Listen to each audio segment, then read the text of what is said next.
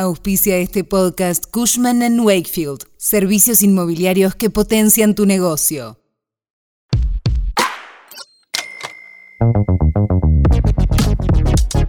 Esta semana arrancó con todo, repleta de anuncios. El gobierno volverá a discutir la reducción de la jornada laboral, un proyecto de ley que venía generando mucho interés. ¿Cómo sería? Cuando arranca el día en el tren volviendo a casa o mientras salís a caminar, nosotros te contamos qué pasa y te hacemos la economía más fácil. Soy Melina Greco y esto es Economía al Día, el podcast de El Cronista. Seguinos en nuestro canal de Spotify y escuchanos todas las mañanas.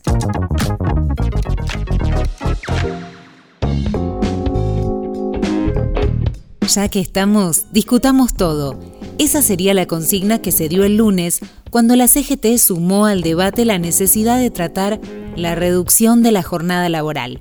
Recordemos que ya el primero de mayo, la Central Obrera había propuesto la reducción de la jornada laboral de 48 horas. El co-secretario de la CGT, Héctor Daer, destacó que hay varios proyectos presentados en la Cámara de Diputados y que es un proceso que ya se viene dando en todo el mundo. La ministra de Trabajo de la Nación, Kelly Olmos, también se refirió a la posibilidad de modificar la carga horaria. La Argentina ha quedado en ese sentido muy retrasada al establecer todavía desde la década del 30 48 horas de, de, jornada laboral semanal. La ministra sostuvo que debería aplicarse a través de una estrategia escalonada.